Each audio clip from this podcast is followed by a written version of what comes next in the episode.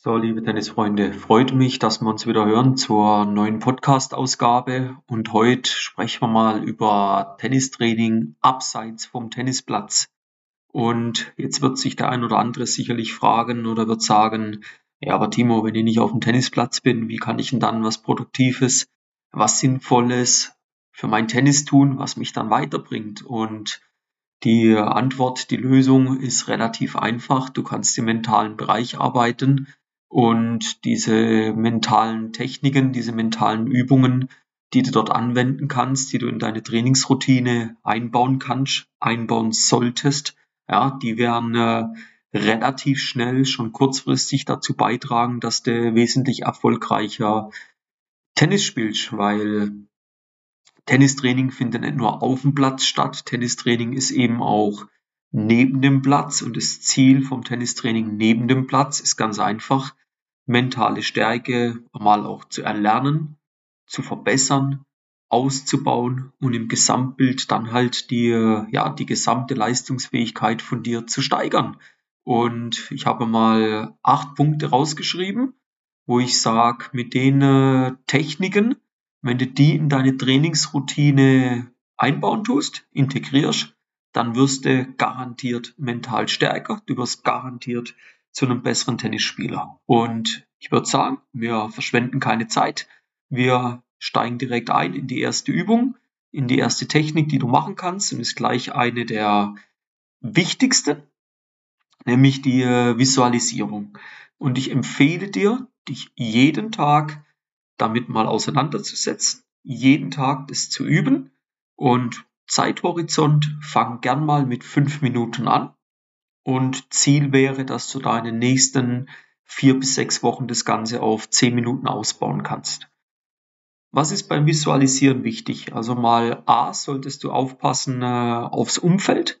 Es sollte ein ruhiger Ort sein. Es sollte ein Ort sein, wo du nicht gestört bist, wo du nicht abgelenkt wirst. Ja, ich habe vor kurzem mit einer Person eine Coaching gehabt und die hat mir dann äh, ganz toll erzählt, dass sie da jetzt regelmäßig visualisiert.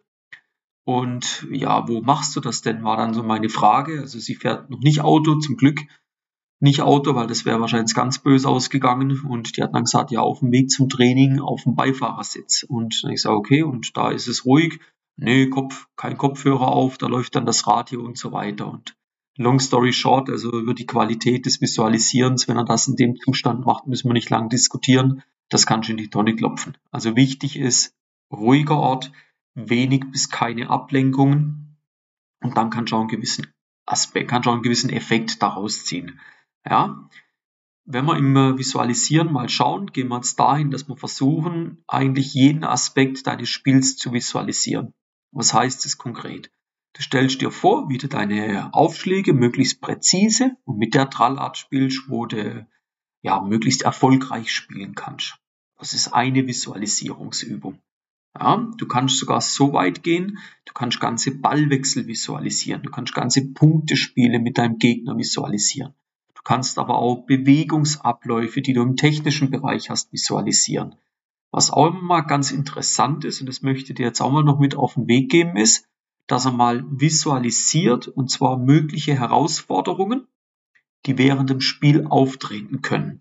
Und jetzt sieh dich mal selbst, das ist auch die Idee vom Visualisieren, dass du dich möglichst selbst wahrnimmst, wie du jetzt diese Herausforderung erfolgreich meisterst.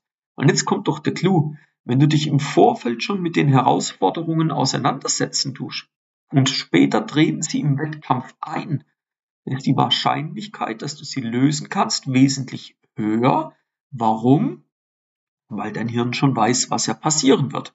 Ja, das ist der Clou dahinter. Ich werde auch immer wieder vielleicht noch als kleiner Anhänger gefragt, Timo, was ist Visualisieren? Ich check das nicht so richtig. Geh mal in den Bereich des Kopfkinos. Stell dir das bildlich vor. Es muss kurz, präzise sein. Es müssen klare Handlungen für dich darin erkennbar sein. Eine zweite Technik, die du anwenden kannst, nenne ich die mentale Wiederholung.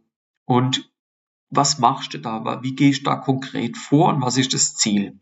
Also das Vorgehen ist ganz einfach. Du gehst wichtige Spiele oder Wettkampfsituationen, Spielsituationen in deinem Kopf durch Ja? Und überlegst dir, wie du in diesen Momenten reagieren würdest. Es geht jetzt auch wieder in den Bereich der Visualisierung mehr oder weniger rein. Und das kannst du dort auch noch ergänzen. Was ist das Ziel dahinter? Selbstvertrauen aufbauen und dich dann auf unterschiedliche und garantiert vorkommende Spielsituationen vorzubereiten. Ja? Eine dritte Technik, die du machen kannst, ist, dass du mal ein bisschen mehr in den Bereich der Achtsamkeit und vor allen Dingen in deine Konzentration reingehst.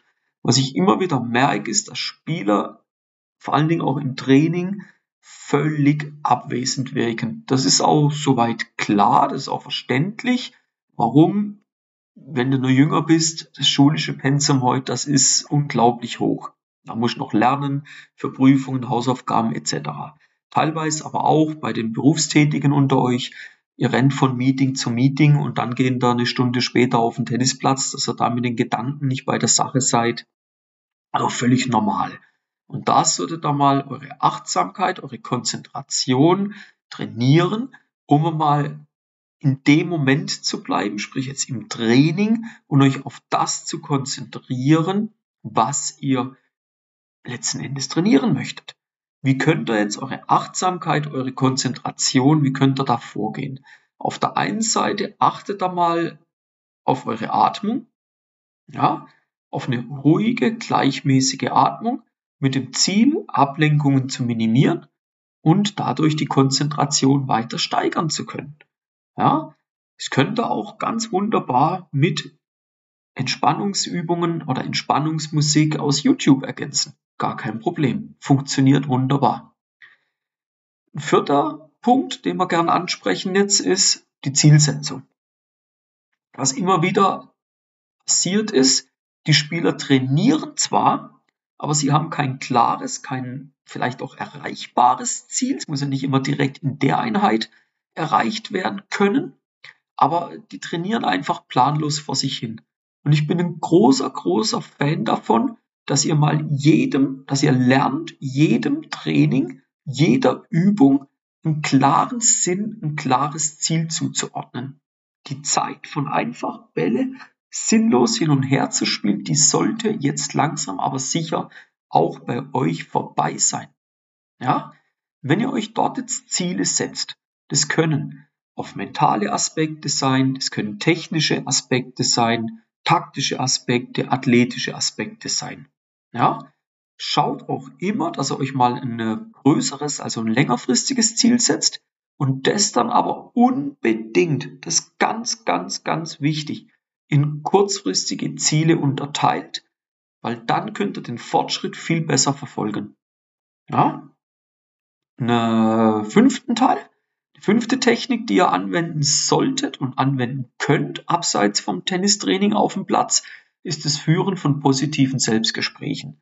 Achtet doch dort mal auf eure Gedanken und vermeidet negative Selbstgespräche.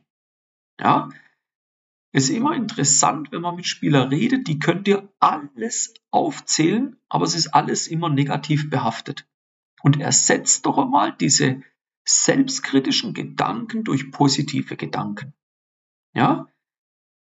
Auch immer mal in Erinnerung rufen, Fehler gehören dazu, Fehler sind im Lernprozess erwünscht. Ja? Und richtet euch aber auf eure Stärken aus. Ein sechster Teil, den ihr einbauen könnt, um besser zu werden, ohne dass ihr mit dem Schläger auf dem Platz arbeitet, ist, dass ihr euch mal mit dem Thema Stressbewältigung befasst. Lernt doch Techniken, eignet euch Techniken an, um mit Stress umzugehen, um mit Druck umzugehen, um mit Anspannung umzugehen. Auch im Training schon baut sich bei ganz vielen Spielern über die Woche massiv Stress Druck, Anspannung auf. Und der muss runter. Also wenn sich das so massiv über eine Woche von fünf Tagen aufbaut, dass das System am Samstag oder Sonntag im Turnier zusammenbricht, das ist doch vollkommen normal. Was für Techniken, was für Übungen könnt ihr machen, um den Stress, den Druck, die Anspannung zu reduzieren? Es können zum einen Atemübungen sein, es kann aber auch Meditation sein, Es kann auch progressive Muskelentspannung sein. Ja, und jetzt kommt wieder, finde ich eine geniale Plattform, weil es eben auch eine Suchmaschine ist. Jetzt geht da mal auf YouTube und gebt mal ein progressive Muskelentspannung. Und dann schaut mal, was er da für Übungen findet. Und dann macht das mal. Baut das mal ein. Ja, und lernt eure mentale Belastbarkeit zu erhöhen und in Zukunft mit Stress besser umgehen zu können. Ja, ein anderer Punkt, wo auch dazu gehört, ist definitiv das Thema Kommunikation.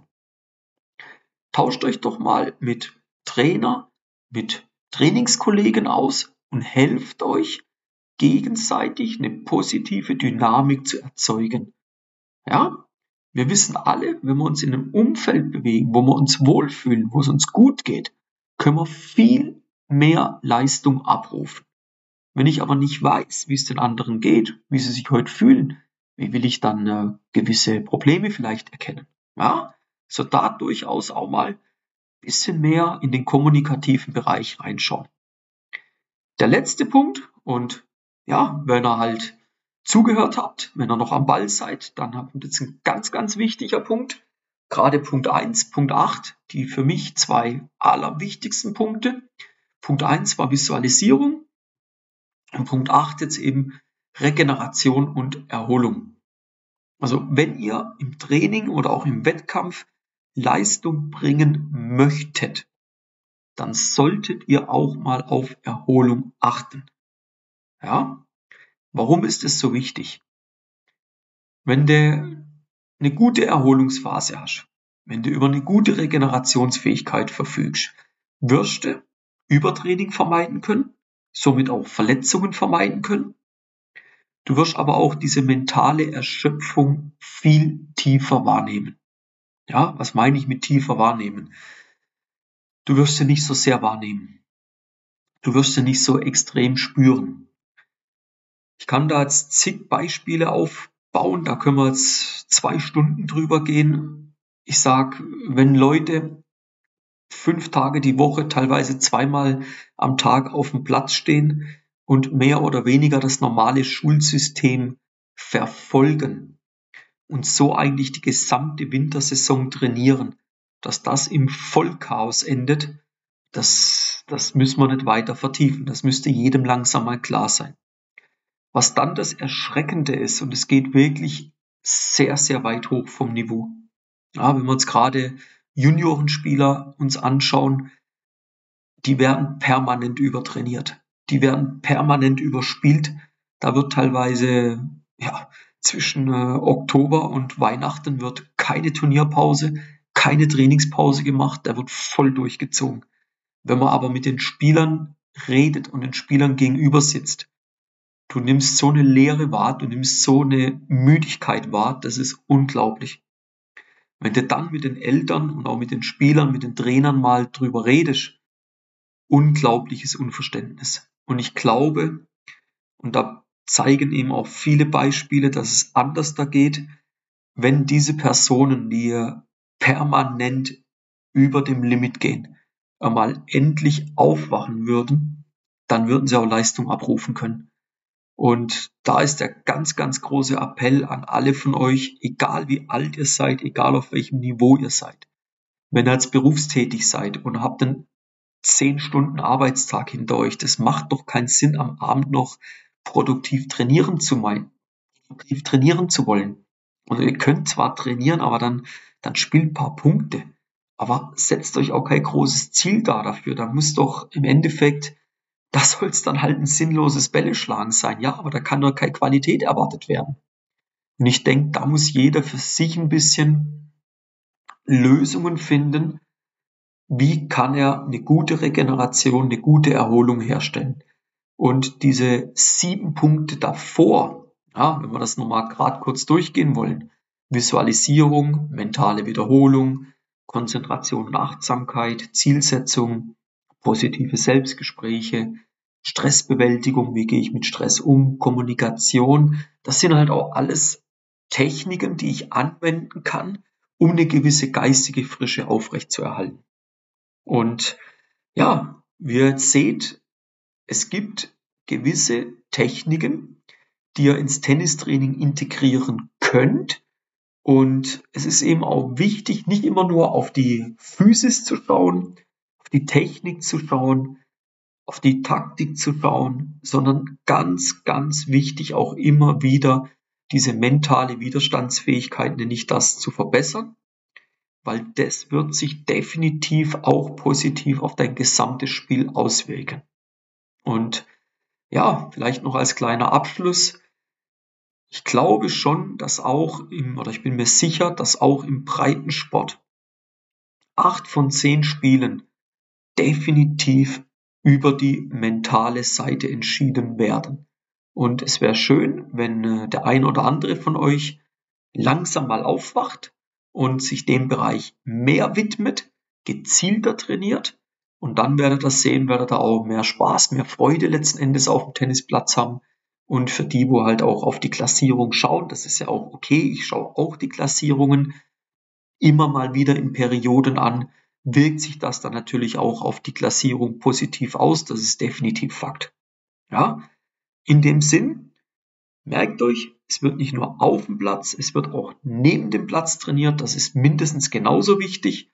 Und in dem Sinn, gerne den Podcast abonnieren, die Podcast-Folge abonnieren, unter Kollegen, Kolleginnen gerne weiterschicken. Das ist definitiv erwünscht. Und in dem Sinn wünsche ich euch, ja, gutes Gelingen. Wenn ihr Fragen habt, gerne melden. Und dann hören wir uns in der nächsten Podcast-Folge. Bis dann, euer Timo von Tennis Tactics.